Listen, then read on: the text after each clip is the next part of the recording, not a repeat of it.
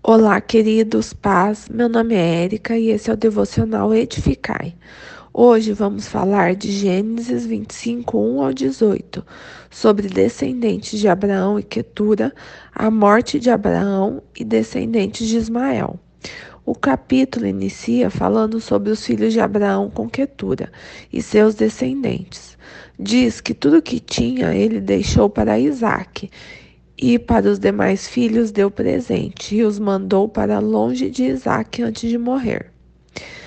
Depois é falado sobre a morte de Abraão com 175 anos, que foi sepultado juntamente com Sara no campo de Efron, por Isaac e Ismael. Após a morte de Abraão, a palavra diz que Deus abençoou Isaac, versículo 11. Depois da morte de Abraão, Deus abençoou seu filho Isaac. Isaac morava próximo a Beer-Lai-Roi, o poço daquele que vive e me vê. A terceira parte desse texto fala sobre a descendência de Ismael, filho de Abraão e Agar, que teve doze filhos e morreu com a idade de 137 anos.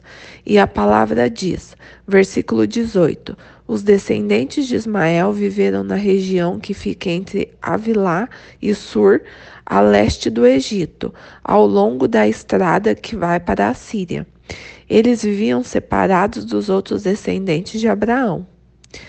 Nesses trechos em que conhecemos mais sobre Abraão e sua descendência, podemos entender quão perfeito é o plano de Deus na vida dos seus escolhidos.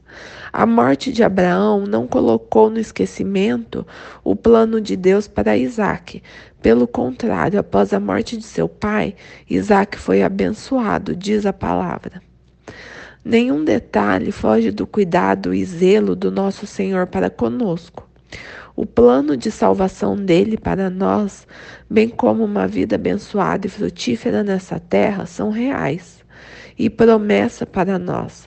Por isso, que possamos nos lembrar nos momentos de desânimo e frustrações, que Ele cuida de nós, Ele cuida da nossa vida e da nossa descendência. Deus abençoe e um ótimo dia.